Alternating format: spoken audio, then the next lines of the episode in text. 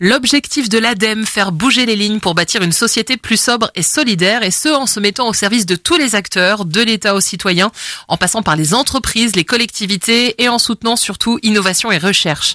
Présentation de l'extrême défi avec Gabriel Plassa du service transport et mobilité de l'ADEME. C'est un programme qui se déroule sur plusieurs années, qui vise à concevoir, prototyper, expérimenter puis euh, industrialiser des véhicules intermédiaires. Intermédiaires parce qu'ils se situent entre le vélo assistance électrique et l'automobile. Des véhicules de petite taille au cahier des charges ambitieux, d'où le nom extrême défi. On a fixé un cahier des charges de 10 fois mieux en termes d'efficacité énergétique, donc des véhicules qui consomment 10 fois moins d'énergie pour se déplacer, des véhicules qui pèsent 10 fois moins lourd que l'automobile, qui sont 10 fois plus simples, 10 fois moins chers et également plus durables, c'est-à-dire des véhicules qui vont être bien sûr réparables, mais aussi reconditionnables. On va pouvoir, par exemple, acheter un véhicule qui transporte deux adultes, puis on peut le reconditionner pour transporter un adulte et deux enfants, puis le reconditionner pour transporter, euh, par exemple, des marchandises. Au total, une cinquantaine d'équipes imaginent donc ces véhicules intermédiaires.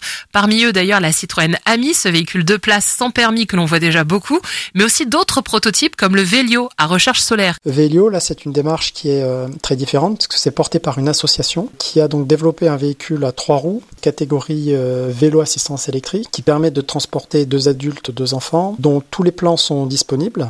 Vous avez plusieurs options d'acheter de véhicules tout faits ou de le monter à travers une association ou vous-même. Il y a aussi d'autres constructeurs qui ont des démarches plus classiques comme Midi Pile qui développe un quadricycle à pédalage également qui va bientôt euh, commencer à commercialiser son véhicule, à le louer. Vous avez Avatar également et tous ces constructeurs se sont regroupés au sein d'une association qui s'appelle Aveli, aveli.org leur site et qui va donc fédérer ces constructeurs de petits véhicules. Alors pour voir à quoi ressemblent tous ces véhicules, après la première édition à Saint-Étienne, rendez-vous pour le second salon européen des véhicules intermédiaires les 7, 8, 9 novembre à Millau.